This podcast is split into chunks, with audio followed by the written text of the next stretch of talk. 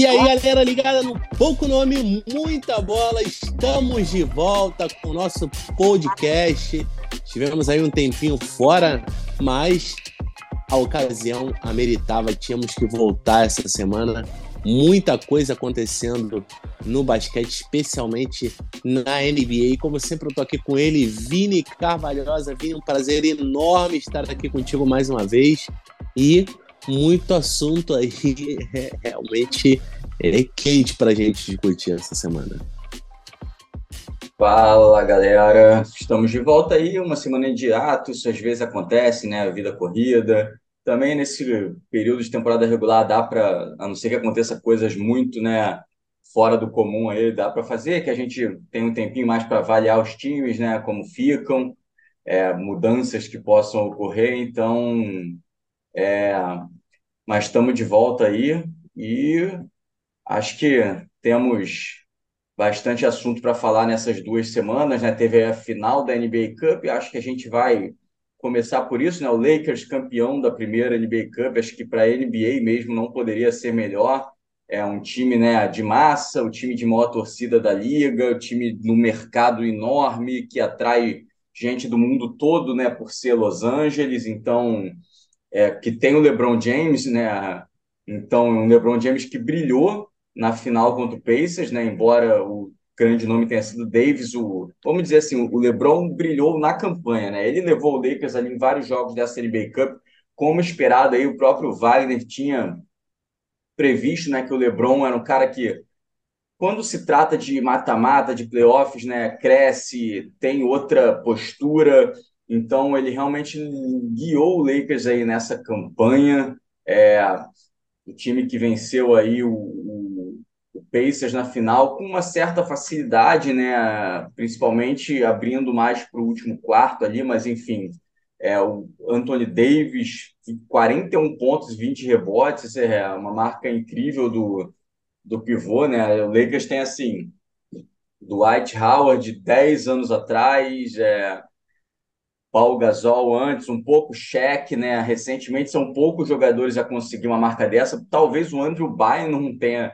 deve ter feito ali no, na época boa dele antes das lesões, mas não é qualquer jogador, né, que faz isso. O Davis chegou numa final, né, um Pacers super motivado, um Pacers que que eliminou é, favoritos no caminho, né? Enfim, é, chegou chegou lá e com também um Tyrese Halliburton em grande fase. Também jogou bem nessa final, né? 20 pontos e 11 assistências para ele, mas não foi suficiente, porque o resto do elenco de apoio acabou sumindo um pouco, né? O Bruce Brown teve uma atuação apagada ofensivamente, o Miles Turner, que vinha muito bem também, é o Buddy Hilde, acertou poucas bolas de três, ele que ganhou a posição ao longo da temporada, né? Começou vindo do banco com o Benedict Maturin titular, mas ganhou a posição aí algumas semanas e não jogou bem nessa final. Enfim, o Lakers conseguiu neutralizar as principais peças do, do Pacers e teve essa atuação inspirada do Davis e, claro, também do LeBron, né? 24 pontos, 11 rebotes.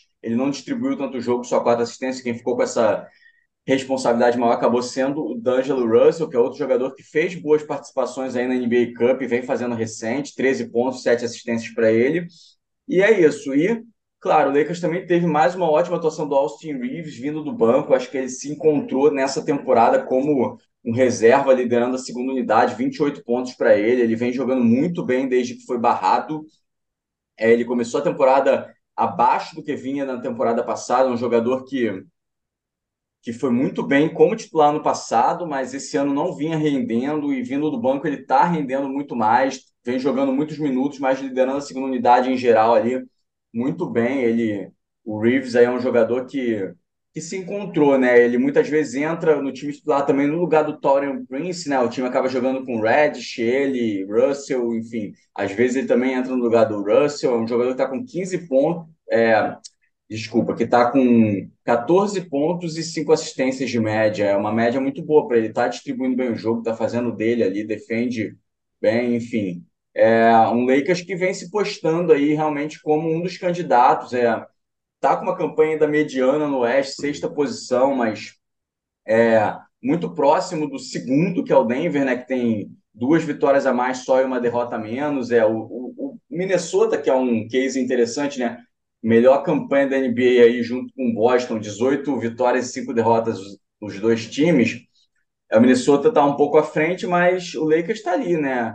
Esse, essa, esse título deve dar moral. O time vai se postar assim como um dos candidatos no Oeste. É um Oeste muito forte, mas que vê seus principais favoritos antes mal. Você tem Clippers abaixo, é, Phoenix na décima posição, Golden State fora hoje, né, em décimo primeiro. Dos principais favoritos, acho que só o Denver né, ali está em segundo lugar, mas ainda assim com uma campanha um pouco inferior do que o esperado. É, o Denver ainda está ali bem, mas o resto é isso. O Lakers é, tem condição sim, está ali atrás de times que, que não eram postados como favoritos antes, como Minnesota, Sacramento, Oklahoma, até o Dallas, né?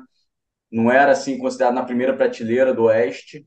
Então é um time que vai aproveitar essa essa moral do título, acho, para embalar aí, melhorar umas posições no Oeste, provavelmente, e é um time que está se encaixando, né? Encontrou essa formação com o Ken Reddish, que andou uns jogos fora machucado, mas voltou já com né, DeAngelo, Ken, Red, Ken Reddish, Prince, LeBron e Davis no titular e com Austin Reeves vindo muito bem do banco, também Hashimura, Vanderbilt, é, o Maxi Christie vem, vem jogando bastante também. Quem perdeu espaço foi o Christian Wood, começou a temporada, mas acabou, principalmente por conta da, das lacunas defensivas, né? Vem perdendo espaço, muitos jogos aí nem sendo usado agora. O Jackson Reyes vem jogando mais, embora não muitos minutos, ele que vem entrando ali para dar um alívio para o Anthony Davis na posição 5. É, então, é um time que se encontrou aí com essa formação. Então, vamos ver aí como é que o Lakers vai em diante. É um time que já tem é, tem tudo para se classificar com tranquilidade entre os seis primeiros do Oeste, até uma posição melhor ali, mando de quadra, enfim, para ter um playoffs mais tranquilo. É, Vini, o Lakers realmente, na minha opinião, fez uma grande campanha é, e coroou essa campanha com o título da NBA Cup. É, a campanha irretocável, o Lakers é, passou pelo grupo dele tranquilamente. E depois, é, na final, o Lakers, a verdade é que o Lakers chegou como favorito. É, na minha opinião, era o favorito diante de um Phoenix Suns que vinha oscilando bastante é, na, na, na, semi, teve é, não, não, não conseguiu jogar com suas três estrelas juntas, é, conseguiu pela primeira vez já esta semana depois da final da, da NBA Cup, mas não tinha jogado ainda com Kevin Durant, Devin Booker e Bradley Bill juntos. O Lakers conseguiu também chegar a essa final aí de maneira invicta. E depois, na final, a verdade é que tinha muita hype em cima do Tyrese Halliburton, que vinha realmente jogando muita bola. Até um momento prévio à final, o Tyrese Halliburton, para mim, era o MVP da, da NBA Cup. Só que o primeiro tempo dele na final foi muito ruim, muito abaixo, é, pensando na expectativa que todo mundo tinha, né? É, e, e, o Lakers, por outro lado, ele chegou com tudo. Né? O primeiro tempo do Lakers foi excelente. O Austin Reeves conseguindo 22 pontos no primeiro tempo. Foi o melhor primeiro tempo da carreira do Austin Reeves. É, o Anthony Davis dominante desde o início. É, o LeBron é, vinha ali, né? É, aos pouquinhos, pontuando, fazendo as suas jogadas. E no segundo tempo, quando o Pacers é, cresceu, o Tyrese Halliburton cresceu de produção, por isso terminou com bons números. E aí o Anthony Davis seguiu dominando e o LeBron foi como nesses jogos ele costuma fazer, né? E foi de, de, de menor a maior. Terminou o jogo de uma maneira espetacular. Algumas jogadas, né? Onde ele simplesmente não tomou conhecimento da defesa, e o Lakers com uma campanha né, irretocável, o AD, o AD com grandes números na final, mas o LeBron realmente o MVP da competição e não, o Lakers é, é, é, muito legal, né? O Lakers é uma das franquias mais tradicionais da NBA e se sendo o primeiro campeão com o LeBron, né? Sendo o primeiro MVP, é, acredito que tinha, né, um roteiro é, muito legal aí para o Lakers realmente é, ser esse primeiro campeão da NBA Cup. E agora, né, o Lakers ressurge como um time a ser visto como uma grande ameaça na Conferência do Oeste, especialmente porque é, a discussão aqui nunca foi ah, o Lakers tem um time bom, tem talento ou não tem talento. Mas para você ser tido em conta como uma ameaça, especialmente numa conferência tão disputada como o Oeste, suas principais estrelas, primeiro tem que estar saudáveis, tem que estar bem. E segundo, tem que estar jogando bem. E não era o caso do Anthony Davis, né? O Anthony Davis ele vinha tendo aí muitas oscilações, né? É, não dava para você confiar no Anthony Davis. E, obviamente, é uma final irretocável, 41 pontos e 20 rebotes. É... Só que depois dessa final, parece que essa NBA Cup, essa conquista, deu um empurrão no AD porque nos últimos dois jogos é, do Lakers, dois jogos depois da conquista, em ambos ele conseguiu 37 pontos, em um ele conseguiu 37 com 11 rebotes, no seguinte, 37 e 10 rebotes. Tudo bem que o LeBron não jogou em um deles, é, mas ainda assim o Anthony Davis, um número de, de cheque, né? De, de, e se for trazer mais para o presente, Joel Embiid. Né? Então são números realmente dominantes é, números que podem mudar o Anthony Davis de patamar é, na, na percepção de muita gente. E também aí, né, se isso for mantido a longo prazo e o Lakers for subindo na tabela na Conferência do Oeste, é um dos nomes, se continuar jogando dessa maneira, junto até mesmo com o LeBron, hein, é, a ser discutido né, em questões de, não sei se de MVP, mas de NBA é, dos. Não sei se for sim, porque é um jogador de front court, então disputa com o Jokic, com, com, com o Embiid, mas ali de, de, dos primeiros times da liga, né? É, isso acaba também tendo impacto nas, em futuras discussões contratuais com o Lakers, mas o AD vai mudando não só o Lakers de patamar, mas ele mesmo também, né, de patamar. É, agora, o AD jogando dessa maneira, Vini, dessa maneira, nos playoffs, o Lakers passa a ser favorito contra qualquer um dos times da Conferência do Oeste? Olha, claro que é um é um futurismo, né? Uma adivinhação. A gente realmente não tem como saber porque são muitos fatores, mas sim, o, o Lakers com o AD atuando em ótima fase já conseguiu, né? Por exemplo, ganhar com uma certa tranquilidade do Denver em 2020 no título. Claro que estavam sem o Jamal Murray na época, que é um, um diferencial, né? Ele estava lesionado, mas eles conseguiram segurar muito bem o Jokic. E você dá esse trabalho no garrafão ali com o Anthony Davis nesse nível de atuação, é um time que sim, é, é favorito ao lado do Denver. Eu não posso descartar o Denver ainda, mas é. O Davis nesse nível, o LeBron jogando no nível mediano dele, já é suficiente para o Lakers ser capaz de ganhar qualquer série contra qualquer time na NBA. É, a questão é o Davis conseguir manter esse nível de atuação ao longo dos playoffs, né? E ter condições físicas para isso. Assim, até captando aqui, eu falei sobre Dwight Howard, Paul Gasol, Andrew Bynum, mas não. 40 pontos e 20 rebotes no Lakers, só o Anthony Davis tinha feito em 2019, mesmo contra o Memphis, 40 20 exatamente, em 31 minutos, inclusive, que foi mais incrível, né? Em 31 minutos ele fez 40 pontos e 20 rebotes nesse jogo de 2019. É, em comparação, ele fez 41 20 agora contra o Indiana em 41 minutos, né? 10 minutos a mais de quadra. E antes disso, só o Shaq. O Shaq fez isso seis é, vezes em 2000 e 2003. E antes disso, só nomes como Kareem Abdul-Jabbar, Will Chamberlain e Al Baylor. Olha o grupo né, que o Davis está. O Davis já tem dois jogos assim pelo Lakers. O Kareem Abdul-Jabbar teve só três pelo Lakers é, de 40 a 20. Então, é, o Davis, quando está nesse nível de atuação, ele é um dos melhores. Ele é um dos. Ele, tá, ele é o melhor pivô da NBA nesse nível de atuação. Ele é melhor do que o Embiid, ele é melhor do que o Jokic, é, no geral. Até por causa da capacidade defensiva dele ser melhor do que até do Embiid, que é um grande defensor. E o Jokic não é um grande defensor. Mas é.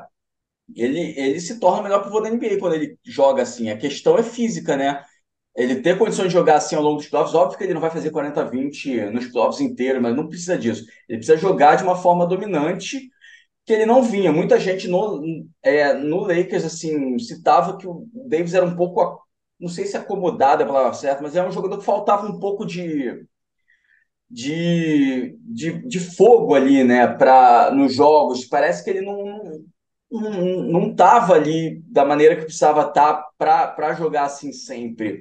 E ele precisa ter isso. Talvez o, as críticas que ele vem sofrendo, vinha sofrendo nessa temporada no começo aumentaram, motivaram ele, mas enfim, ele precisa disso nos playoffs, ele precisa mostrar que quer ser campeão de novo e jogar assim, né? É isso. Ele não vai fazer 40 20 nos playoffs inteiro, mas se ele conseguir ali uma média de 30 10 já é para o Lakers, né? Uma, botar o Lakers no outro patamar, sem dúvida.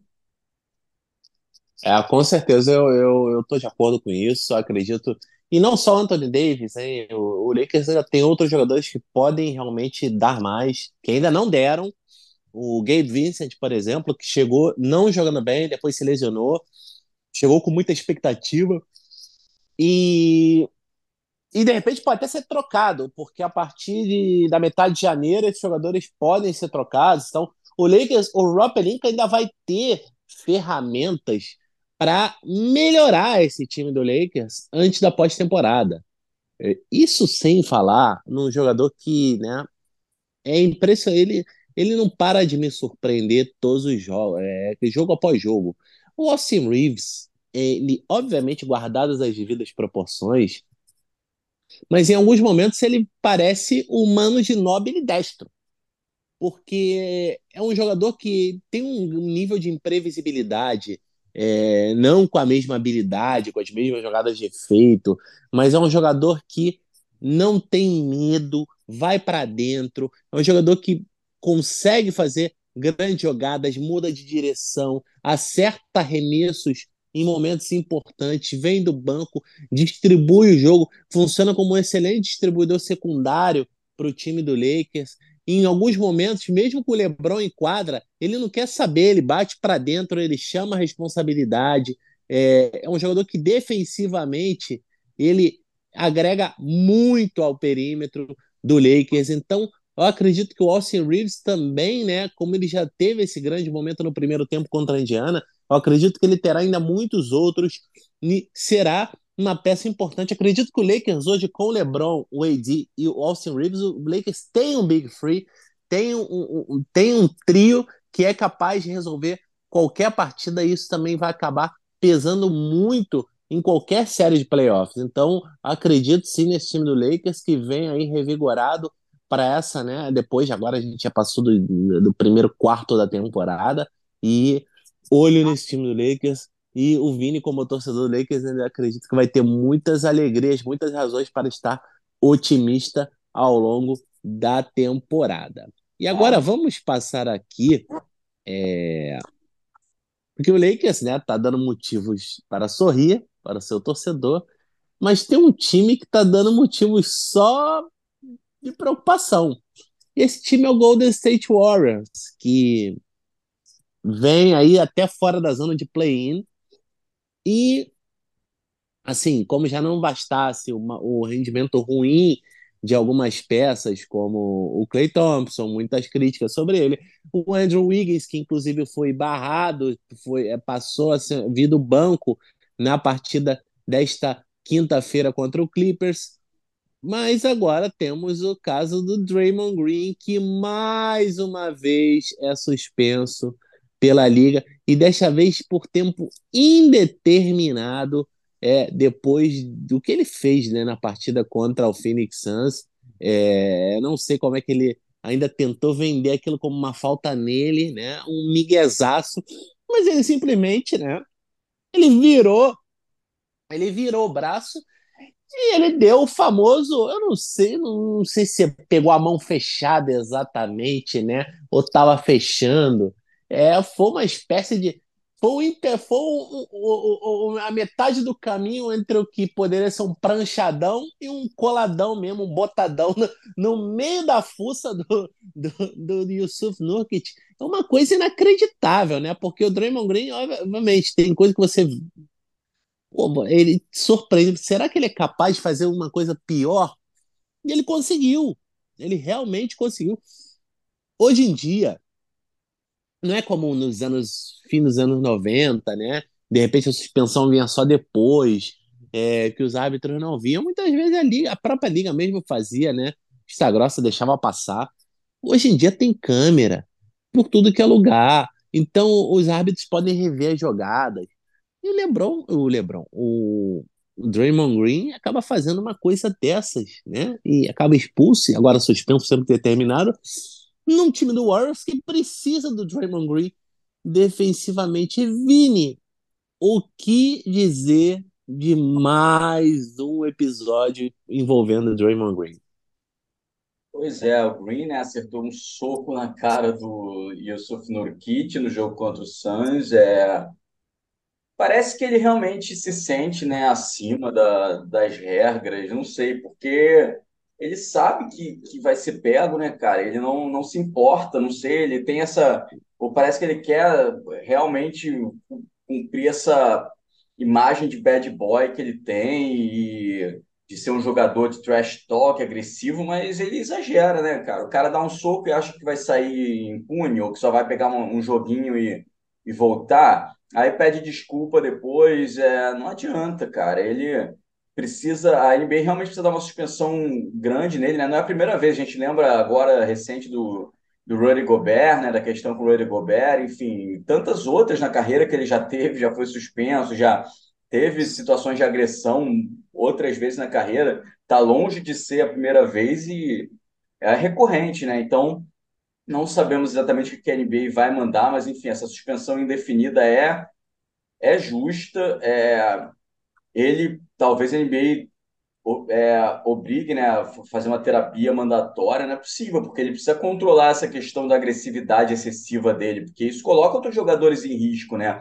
A gente viu, por exemplo, na Copa do Mundo, o jogador do, da Sérvia que acabou perdendo um rim, né, por causa de uma agressão, e foi sem querer, foi uma disputa um pouco mais forte com o jogador do Sudão do Sul. Então, é, pode se tornar uma coisa grave, assim, claro que não é fácil, é, foi uma exceção, né, uma, um, uma infelicidade muito grande do jogador da Sérvia, mas é, o Draymond Green coloca os companheiros de, de profissão em risco ali, né, sempre. O cara dá um soco aqui ou ficou, né, é, no mata-leão ali com o Rudy Gobert por um tempo até excessivo, né, que poderia o Rudy Gobert desmaiar.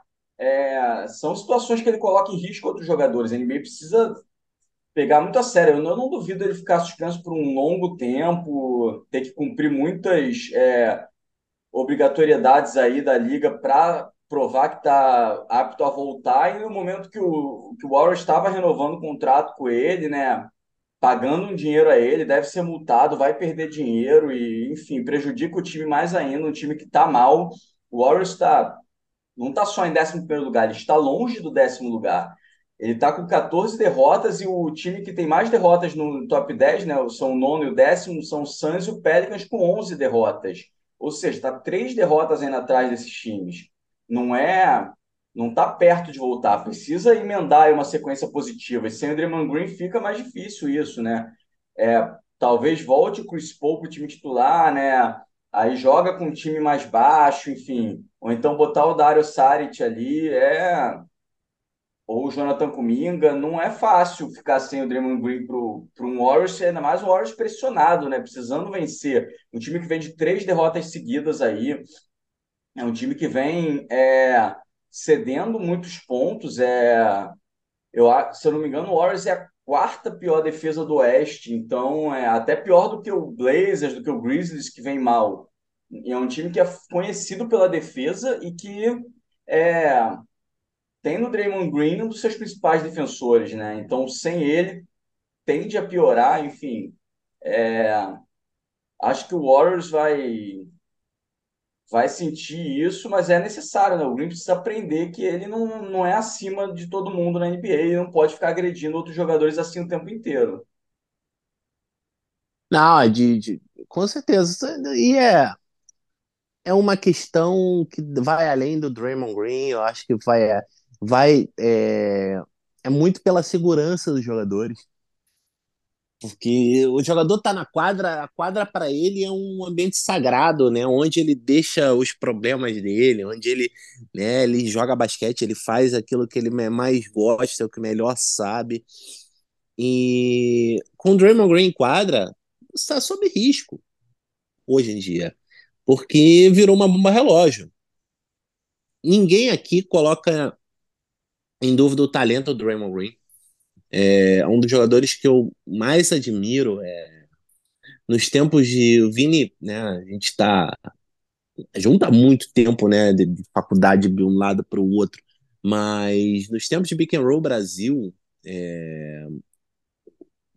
quem, quem acompanhava o Pick and Roll Brasil sabe quanto eu tratava de dissecar um pouco o jogo do Draymond Green, o quanto ele realmente é importante para esse time do Warriors. É, e isso aí não mudou. O Draymond Green ele ainda tem né, a mesma versatilidade e é um jogador dominante defensivamente. E ofensivamente ele é a principal engrenagem do ataque da equipe, porque sem o Draymond Green acaba virando o Steph Curry é, tratando de buscar o espaço para arremessar e jogar um hero ball. O Warriors joga de maneira organizada ofensivamente quando o Draymond Green está em quadra. E então a presença dele acaba impactando muito, né, a parte, né, dentro de quadra do Warriors. Mas eu acho que esse caso vai transcende qualquer questão né, de basquete. Eu acho que é uma, é, tem a questão humana ali envolvendo o Draymond Green, né? E, e, isso tem que ser atacado. O Steve Kerr, que sempre foi o que defendeu o Draymond Green, mesmo em situações polêmicas, foi o primeiro a sair, a realmente criticar e a concordar com a liga. É, acredito que o Warriors vai trabalhar muito firme aí junto com a NBA para atacar esse problema e a gente espera realmente que isso se resolva, né? que seja a última suspensão é, da carreira do Draymond Green, que ele possa realmente colocar a cabeça dele no lugar e fazer o que ele de melhor sabe, que é realmente jogar basquete. É um jogador que para mim vai ser Hall da Fama facilmente, não tenho a menor dúvida em relação a isso, mas o Draymond Green precisa colocar a cabeça no lugar porque já passou do limite e eu acredito que não tem lugar para isso na atual NBA, mas de qualquer maneira é, o Warriors é, vai tendo aí muitos problemas, né? O Clay Thompson, como eu já disse, vem jogando muito mal, embora tenha respondido é, às inúmeras críticas na partida contra o Clippers, né, já anotando 30 pontos, matando oito bolas de três pontos, é, mas ainda tem o Andrew Wiggins que precisa realmente acordar. O, o Steve Kerr está começando a fazer mudanças na equipe e tem que mudar mesmo, dar mais minutos para o Brandon Podziemski, que vem fazendo uma grande temporada, um dos poucos pontos positivos, obviamente, ao lado do Steph Curry. É, o Jonathan Kuminga ganhando mais minutos, é, passando a ser titular, é, então acredito que o Steve Kerr vai começar a apertar alguns botões para ver se a coisa funciona, mas enquanto isso, sem o Draymond Green, obviamente vai fazer falta, embora em alguns números o, o Warriors seja até, em algumas questões, né, números frios ali, o Warriors seja até pior em quadra do que o Draymond, é, com o Draymond Green do que sem ele. Mas a gente sabe que quando a coisa realmente aperta, né, é, isso aí não passa a ser algo verdadeiro e o Dream sempre vai fazer a diferença positivamente sempre que ele quiser jogar basquete, né? Essa é a verdade. Então, vamos ficar no aguardo aí e vamos falar mais do, do desse time do Warriors nas próximas semanas, é, uma vez que, o, que as coisas se desenrolarem, né? De repente o time melhora, engrena, de repente o time piora de vez e aí se afasta da briga por playoffs, mas a questão do Draymond Green é, ainda vai ser um tema a ser discutido muitas vezes ao longo desta temporada. E agora vamos seguir aqui para a gente falou do Lakers, né, que está ali tentando ser um dos melhores times. E agora vamos falar dos piores times da liga, né? Que disputa intensa para ver quem é o pior, né? Temos três times que vêm cabeça a cabeça ali. Não, não sei se é processo de tank, se estão buscando realmente mais bolinhas ali naquele, na, na, naquele pote ali do sorteio do draft, na, na, na loteria do draft, mas é impressionante o quanto Pistons, Spurs e Wizards vêm acumulando derrotas. Vini, o que dizer dessas três equipes?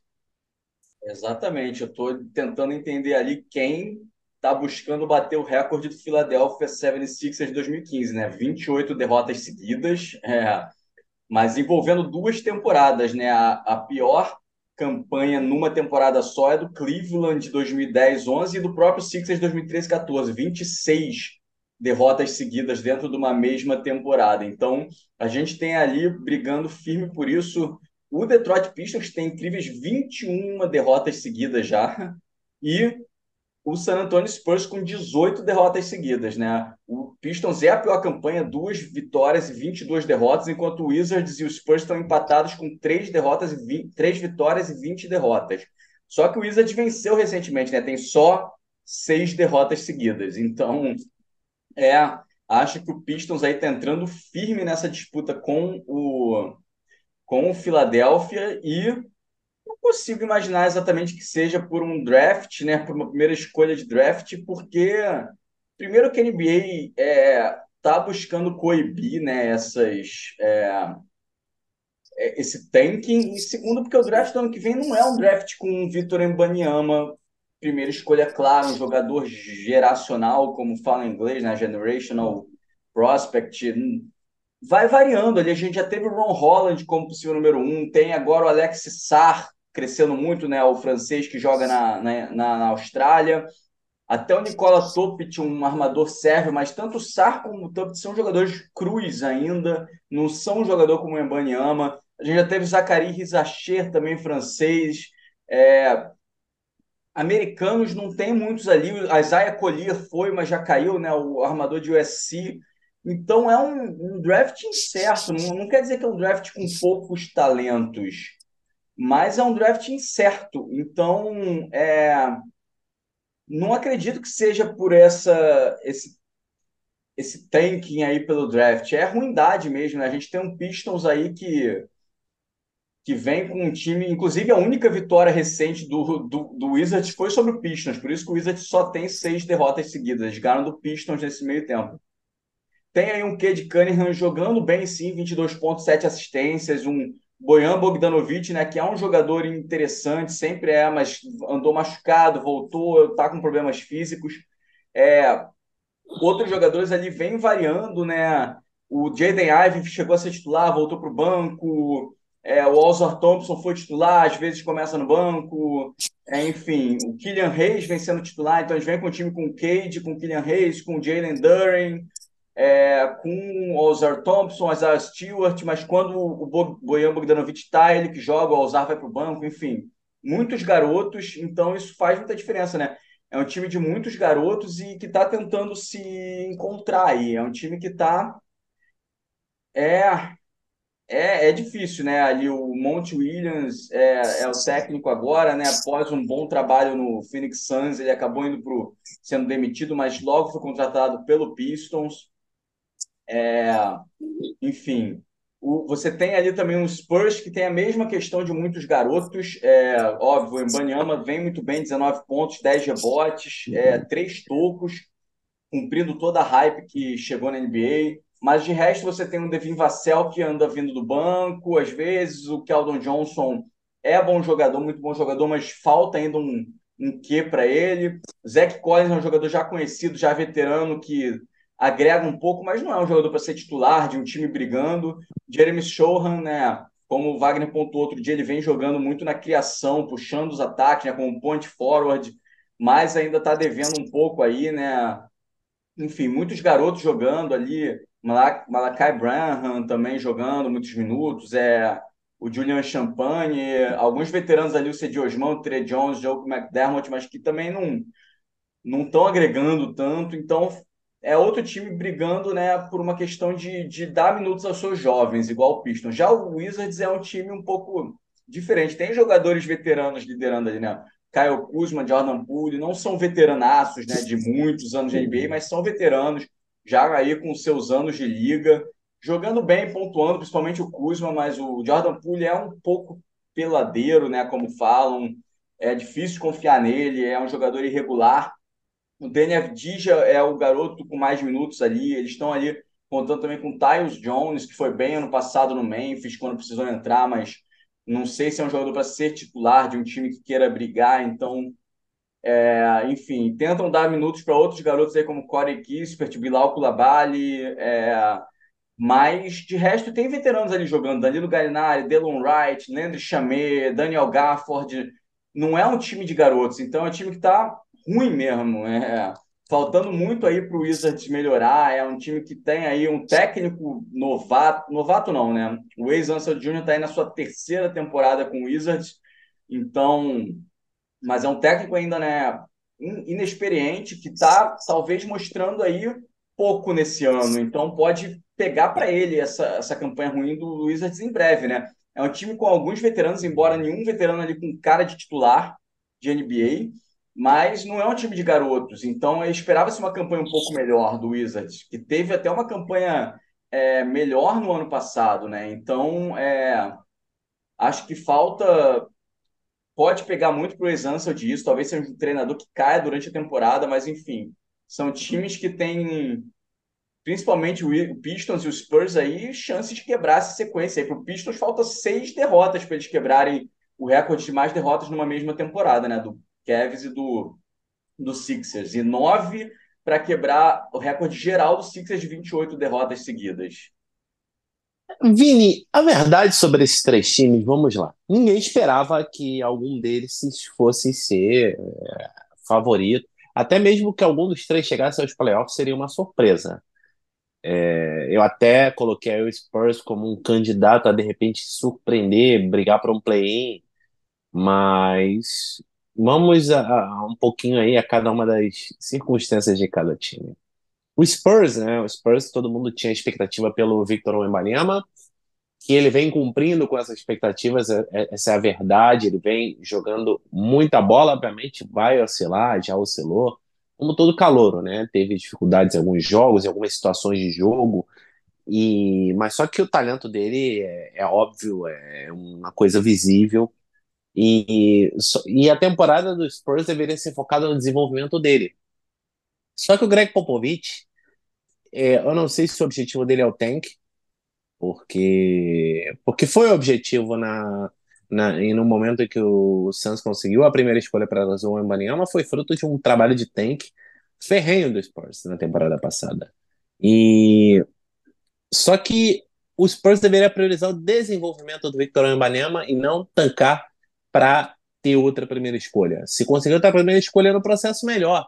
Mas, por exemplo, o Jeremy Sohan, é, que você mencionou, ele, assim, ele é o armador hoje titular, ele é o point guard, ele é o armador titular do San Antonio Spurs. Existia um potencial para fazer essa aposta? Eu até entendo que sim. O Jason Kidd fez algo parecido com o Giannis Antetokounmpo, guardando suas devidas proporções, na primeira temporada do Jason Kidd, treinando o Bucks naquele momento, ele realmente colocou o Giannis para ser um armador da equipe, e isso acabou impactando muito no jogo do Giannis, e ele hoje é o que ele é. E essa fase dele, essa temporada completa como armador, ajudou na evolução. E tudo bem. Só que vamos né, guardar as devidas proporções, mais uma vez dizendo. O Giannis tem o potencial de transformar a franquia. O Jeremy Sohan com todo respeito, não tem. É um bom jogador, um jogador que pode ser uma peça complementar em um grande time, é, pode conquistar muita coisa ao longo da carreira, é, mas não é esse jogador para você realmente, não vou sabotar toda a temporada de uma equipe para desenvolver o Jeremy Sohan. Não, você tem que desenvolver o Victor Wembanyama, que esse sim é o jogador que pode transformar a franquia, é, e os números dele, quando ele joga ao lado de Jeremy Sohan, é, são muito diferentes. Os números dele, quando ele joga com o Trey Jones, a gente não tá falando do Chris Paul, a gente não tá falando do, é, de um armador de elite, a gente tá falando do Trey Jones, que tem o seu valor, mas também tem as suas limitações. E ao lado do Trey Jones, os números de Victor Wembanyama são muito melhores. Os números, os números do Spurs como um time, né? É, você tem o Devin Vassell sendo eh, inexplicavelmente trazido do banco de reservas. Quando ele é o jogador mais consistente na parte ofensiva no perímetro do Spurs, é o jogador que você pode dar a bola na mão dele ele resolve. O que Aldo Johnson tem os momentos dele? Sim, tem os momentos dele. Mas o Devin Vassell hoje é a resposta, é a consistência. É, então, é, tem momentos que eu acredito realmente que o Greg Popovich está de maneira deliberada é, tancando de novo. Obviamente, o Ron Holland, para mim, hoje, ainda é o melhor jogador do draft. É, o Sar, gosto muito, mas acredito que vai, vai haver uma, uma pequena redundância ali com o Victor Wembanyama. É, não nunca são demais jogadores assim, podem até jogar juntos, mas acredito que o Ron Holland vai ser uma peça que vai complementar melhor e é um jogador pronto, mas a gente vai falar disso mais para frente. Mas eu acho que não tem nada que justifique hoje você atrapalhar o desenvolvimento do Wemby. Isso é o que o Spurs vem fazendo e vem acumulando derrotas no processo. O Pistons, o Pistons esperava melhorar nesta temporada, porque trouxe jogadores veteranos como Monte Morris é, para para ainda superlotar ainda mais né, a, aquele, a, a lista de armadores é, do time. É, montou mal o elenco, essa é a verdade, que o time tem excesso de armadores, excesso de pivôs e tem poucos jogadores ali na, nas alas capazes de resolver.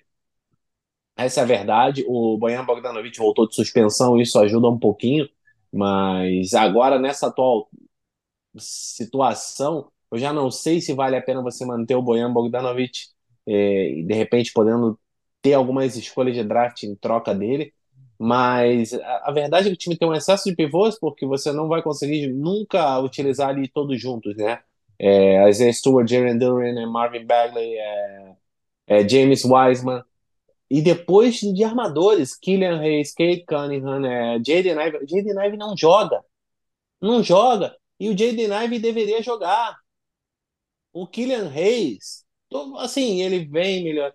Eu não sei se é parte da questão ali na, na, na, é, na no, no, comando do Pistons de não dar o braço a torcer. O Killian Hayes foi uma aposta que deu errado. Ele pode até vir a ser um jogador útil na NBA, mas nunca vai justificar a escolha alta de draft que o Pistons gastou nele. Nunca. Isso não vai acontecer. Pelo menos enquanto ele estiver em Detroit. Então, é dar espaço para o Jaden Ive, de repente trocar o Kylian Hayes e conseguir um jogador né, que possa complementá-lo de, de, de, melhor maneira, o Kate Cunningham e o Jaden Ive. É, você tem o Alzar Thompson, que é uma das né, é, dos pontos positivos do, do, do, Pistons. E aí, nesse caso, barrar o Alzar Thompson por uma série de consistências não tem o menor sentido já para o Pistons, porque o Pistons não vai ser competitivo, entendeu? O Pistons hoje ele está no ritmo, mantendo esse atual aproveitamento, ele vai terminar a temporada com sete vitórias. Sete vitórias e 75 derrotas, o que seria a pior campanha da história da NBA. Eu acredito que isso vai acontecer? Não, porque existe evolução dos jogadores. E em algum momento eles vão querer é, lutar para evitar é, esse vexame histórico, né? Seria realmente um vexame histórico, mas o Pistons tem que fazer algumas coisas. É, tem que descongestionar a rotação em algumas posições, tem que é, dar possibilidade para o Jaden Ive, para o Rosario Thompson. Esses sim realmente podem ser pilares ao lado do Kate Cunningham, que também vem tendo, vem tendo bons números, mas comete muitos erros ainda, é, erros bobos até alguns momentos. Eu tive a oportunidade de ver algumas partidas do Pistons já nessa temporada. É, e o Pistons é um time que perde muito pela inexperiência. Se você for olhar os números do Wizards comparado com os Pistons, os números do Wizards são piores, o net rating, é, defesa, é, tudo, quase tudo, né? Só que o retrospecto é, do Pistons é pior porque o Pistons perde jogos muito equilibrados. É, veio perdendo muitos jogos aí que foram decididos nas últimas jogadas, nas últimas bolas, nos últimos minutos. E então, é, agora já foi, já era, já se foi o disco voador. É realmente desenvolver a galera e, mas assim, a expectativa era realmente de um time mais competitivo, porque você paga o Monty Williams, o, o maior contrato de um técnico na história da NBA, você espera a competitividade. Mas isso não foi o que aconteceu, então Pistons aí agora vai né, tentar pelo menos evitar um vexame histórico, mas acredito que vai ser um dos times aí é, que vai ter mais bolinhas nesse bombo. E por outro lado, o Wizards é, é assim, era tragédia anunciada, essa era a verdade. Era um elenco que era um catacata, que as peças não encaixavam. Tem alguns jovens promissores, né? Tem o Corey Kisper, tem o Denis Águia, é, o Bilal Coulibaly, que ainda é muito cru, né? Ainda vai se desenvolver, mas eu gosto muito também é, do Coulibaly. Então, mas tem peças que não, não tem explicação de você encontrar ali em Washington. Você faz as apostas que você faz, né? É, a extensão do Caio Kuzma. O Caio Kuzma é um jogador que você ainda consegue trocar, porque ele tem um valor. Ele, no, no, time certo, ele vai ser uma peça secundária, né? de repente vai liderar uma segunda unidade. Ele é um jogador que pode colocar bons números, né? mas tem muitas falhas no jogo dele, essa é a verdade. É... Nunca consideraria o Kuzma um pilar de franquia, é, por melhores que sejam os números que ele possa colocar são o que nos Estados Unidos dizem de empty calorie numbers, é, aqueles números que né, é, tem muita volume, pouca substância, é, mas depois do Jordan Poole, o que foi essa aposta no Jordan Poole? em cima um contrato, né, que está começando nesta temporada a extensão dele. 30 milhões de dólares por temporada por quatro anos jogando o que o Jordan Poole está jogando. Ninguém na face da terra, nem que você escolha ofereça escolhas de primeira rodada, não existe chance de alguém, algum louco, é, resolver é, encarar essa furada. O Jordan Poole hoje, é, ele vai, ele tem tudo para virar dinheiro morto, né? Como todo, como eles chamam nos Estados Unidos, o dead money, aquele jogador que não joga, né? Que o Dead Money ele ele tá ali para aqueles jogadores que receberam uma stretch provision, né? Que você tem um mecanismo de é, pegar os últimos anos de contrato e você libera esse jogador e você como distende né, esse valor por mais temporadas para ter um pouco mais de flexibilidade financeira. E aí esse jogador já não está mais jogando no teu time e você ainda está pagando ele. E chamam de dead money. A diferença é que o Jordan Poole vai virar um dead money estando no elenco, né? Mas sem jogar porque o time realmente do Wizards é muito pior com ele. É um time que perde é, por mais de 20 pontos é, em, em, em, em 100 postos de bola. Então você não, não consegue explicar um jogador que você já mostrou ali, né? Que chegou com aquela marra de esse é meu time e nunca justificou. É um jogador que você vê que está ali completamente perdido. É muito peladeiro, porque você olha nos tempos, né? Quando o técnico pede um tempo, e é um jogador que está ali, não está focado. Às vezes não entendeu o que o técnico pediu, então pergunta o que, que ele disse. O cara não está nem aí. Essa é a verdade. Jordan Poole não está nem aí para a hora do Brasil. Entendeu? E mas está lá, né? Porque estão pagando 30 milhões, então tem que jogar. Não, não tem que jogar, não. Não tem que jogar, não. Tem que jogar, não. O Wizard tá no caminho de rebuild mesmo. Então já tá, já, já, já, se foi de ali. Entendeu? Deixa essa temporada no banco lá. 30 milhões, beleza, né? Depois vão ser três anos aí, três anos com esse contratinho morto aí no, no, no, nos livros, né? Chega no último ano, é, manda, dá um bico e pega um strike provision ali. Então dissolve o contrato dele, né? E com o crescimento do salary cap vai ficar um contrato mais amigável para você pagar. Mas não tem o menor sentido hoje você continuar com o Jordan Poole em quadra do jeito que ele vem jogando, ele vem sendo, na minha opinião, o principal fator para que o Wizards venha tendo um desempenho tão ruim na temporada, porque defensivamente todo mundo sabia né, das limitações dele, né? É, para não falar também da falta de compromisso em algumas jogadas, porque uma coisa é você ser limitado e outra coisa é você ter falta de compromisso. É, como era o caso do James Harden, que depois, quando ele quis jogar bem defensivamente, era um jogador que até mesmo era difícil você fazer um post-up contra ele, colocava base firme, mas em alguns momentos em Houston era falta de compromisso defensivo. O cara andando ali, o cara, né? E o Jordan Poole é a mesma coisa. Só que ofensivamente também é uma, vem sendo uma limitação. Porque é um jogador que vem sendo extremamente ineficiente, é um jogador extremamente fominha, é, não faz a bola rodar, é, arremessos contestados, arremessos completamente assim e você, você entende que esse cara tá fazendo. E outra coisa, é menos bola que chega na mão dos realmente dos jovens que precisam ser desenvolvidos. Então, o Jordan Poole em quadra, ele acaba atrapalhando não só o desempenho do time, né, o retrospecto, não vai brigar por nada, mas pelo menos não precisa fazer tanta vergonha.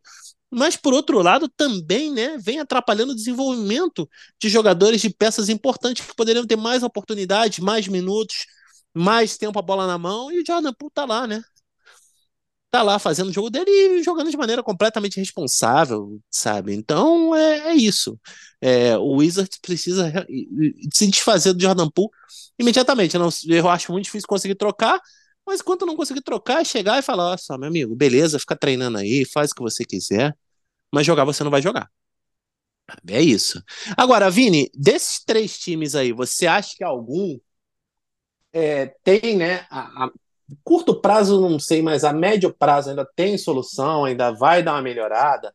A gente vai conseguir ainda ver melhores exibições já nesta temporada? É complicado. Eu acredito que, como você disse, o, Wizards tem assim ajustes mais fáceis a fazer. É uma questão do Jordan Poole realmente. Eu acho que talvez ele vindo do banco, né, poderia de repente, como ele estava acostumado no Warriors, render mais, enfim, já ajudar o time. É, eles podem pensar em soluções assim, porque eu acho difícil ele não jogar, ficar sem jogar por causa do contrato realmente dele. Então, é, o Jordan Poole, de repente, né, vindo do banco para entrar ali o Corey Kispert no time titular, ou até o Bilal Coulibaly, né, que eles apostam muito no futuro, dá mais minutagem a ele. Se bem que ele tem jogado bastante minutos até, mas enfim, ser titular é, pode melhorar a situação do Poole um pouco. Ele vinha do banco no Warriors, né? Chegou a jogar bem, assim, era um, uma boa opção para liderar a segunda unidade. Então, pode ser um, que um ajuste desse salve a situação do Wizards ali, para melhorar um pouquinho que seja, né? Não necessariamente para ser. vai brigar por, por playoffs, mas para acabar com essa questão de, de ser um dos piores times da NBA, que não deveria ser. É, então, o Wizards, de repente, né, assim, até tentou flertar com o play-in ano passado, né, teve 35 vitórias e está muito longe de chegar perto disso agora. Então, para eles, de repente, né, melhorar um pouquinho, se aproximar um pouco mais dessa campanha do ano passado, isso pode ajudar. Também é difícil conseguir uma troca do Jordan Poole, né, no momento. É um cara que, que realmente fica tá numa situação contratual complicada é, para o Wizard, né? Ele tem até 2027 um contrato com que ele vai crescendo, né? Vai 2027 ele vai receber 34 milhões. Então ninguém vai querer encostar nele do jeito que ele tá. Passá-lo para o banco, ver se ele melhora, pode ajudar o Wizards até nisso. E o Pistons, como você disse, o Monte Williams é um treinador capaz, é um time de jovens, mas jovens de potencial, com algumas peças ali mais velhas e interessantes também, né? Como é o caso do, do próprio é, do Bojan Bogdanovic, que é sempre uma peça de troca, né? Possível, muitos times interessados nele aí. É, na deadline, até a deadline é, pode ser que ele realmente é, apareça é, como opção aí de troca, mas enfim, é um jogador que voltou a jogar agora, então temos que ver aí como ele vai se manter fisicamente. Tem também o, o Alec Burks, é, enfim, alguns jogadores ali, o Joe Harris vem jogando pouco, mas enfim, o Wizards tem mais peças para, desculpa, o Pistons tem algumas peças ali para melhorar o time se quiser na deadline ou para o time crescer um pouquinho, né? Como se disse, o Monte Williams com um contrato que faz dele um técnico que deveria estar melhor. Então, eu acho que também ele, eles podem melhorar e não ter essa pior campanha da história. Enfim, acho que o Spurs é um time menos capaz e também menos interessado. Né? É um time que está no início de reconstrução, então ainda é buscando muito essa reconstrução, até porque o Popovich daqui a pouco vai se aposentar, então eles vão ampliar essa reconstrução com um técnico novo então, é, acredito que eles vão estar buscando sim aí mais peças no draft, enfim, como você falou, o Ron Holland talvez seja redundante ali, mas eles têm opções, né? Buscar um Alex Sarr, buscar um jogador europeu como eles gostam, enfim, para desenvolver com calma. Eu acredito que o Spurs vai continuar ali embaixo. É mais fácil o Wizards e o Pistons darem uma melhoradinha a, a curto prazo. É, Vini, vamos aguardar o que vai acontecer com cada uma dessas franquias. A única coisa que eu não estou muito certo é se o Popovich vai aposentar realmente. Porque, assim, ele já perdeu a hora de parar, né? Se a gente for ver, né? Tudo que ele conquistou. É, agora faltava a medalha de ouro olímpica, ele foi lá e conseguiu, né? E isso que eu acho que eu acredito que já é parte da vida do, do, do Pop, já. Eu acredito que já é ali o default dele mesmo, né? É, tem gente que quando larga de trabalhar é, já não é mais a mesma coisa. Eu não imagino o Pop tranquilão ali nas Bahamas. É... Não, não acredito nisso, não. Eu acredito que o Pop já nas férias ele tem um tempo ali ao lado da família, né? E conseguiu trazer, né, muitos jogadores Spurs, né, ali junto para junto dele, ali em San Antonio. Então você tem, né, sempre ali perto dele o Tim Duncan, o Mano Ginobili, né? Tem toda essa galera, o Elliott, pensando nos jogadores mais antigos, né, que tá lá também. É... Então, é, você não, não consigo imaginar o Pop sendo, né, vovô. E... Eu acredito que o Pop vai treinar o Spurs até o dia que o corpo já não aguentar. É a minha maneira de ver. Mas sempre fica a expectativa, né? Realmente, se o Pop vai aposentar, se vai deixar em um sucessor, como foi o caso com o coach Ken Duke, né? Se a gente for pegar um técnico proporcionalmente vitorioso no âmbito universitário. Então vamos ficar aí também no, no aguardo para esses próximos anos do Spurs, que devem ser aí de algumas questões a serem respondidas. Mas é isso. E a gente falou aí do Alex Sara, a gente falou do Ron Holland. É, a gente vai na, nas próximas semanas aí tentar falar um pouco mais é, de draft da NCAA, a temporada que já começou. A gente teve, de fato, a gente teve, só para ter uma nota rapidinha, a, a estreia do Bronny James, é, que foi um momento muito legal, é, estreando por USC, estreou com derrota, é verdade, os números do Bronny James ainda não foram tão né, vistosos, mas ele já teve alguns bons momentos, o toco, aquele toco tabelado lindo, o Lebron na, na, na plateia, ele tem restrição de minutos, né, até pelas circunstâncias, né, de, 16 é, minutos só jogando, mas a gente ainda vai falar muito de NCAA, vai falar do Bronny, vai falar de toda essa galera aí que está buscando uma melhor posição no draft, Euroliga também, que o Real Madrid segue passando rolo por cima de todo mundo, e o NBB, o NBB, o Minas muito bem, né, é, mas tem aqueles favoritos que sempre estão ali batendo na porta, Flamengo, César e Franca. É, a gente vai falar muito disso nas próximas semanas. E, enfim, daqui a pouco a gente já está terminando o ano, 2024 é ano olímpico, então, enfim, nosso podcast vai ter muito assunto legal para ser debatido. E essa semana a gente vai ficando por aqui. E, Vini, prazer enorme estar aqui contigo de novo, né? Mais uma para conta. E enfim, muita coisa aí para a gente estar tá aqui falando né, nos próximos episódios. É isso aí, galera. Muito bom estar de volta aqui. Esperamos estar de volta semana que vem mesmo aí, tudo, tudo se encaminhando corretamente, mas é isso, o NBA aí cada vez mais pegando fogo, já estamos aí em dezembro, daqui a pouco começam as especulações de trocas, trocas se concretizando até a deadline, times mudando, tentando melhorar ou às vezes piorar, né? Quem está buscando tancar, enfim, troca seus jogadores mais veteranos. Enfim, a gente tem muito assunto aí para falar e daqui a pouco também falar mais de NBB, de Euroliga, de NCAA e tudo mais. Um abraço e até a próxima. É isso aí, Vini. Valeu, Vini. Valeu, galera. Todos que estiveram aqui com a gente acompanhando na audiência. E até o nosso próximo episódio do Pouco Nome, Muita Bola. A gente se vê. Aquele abraço.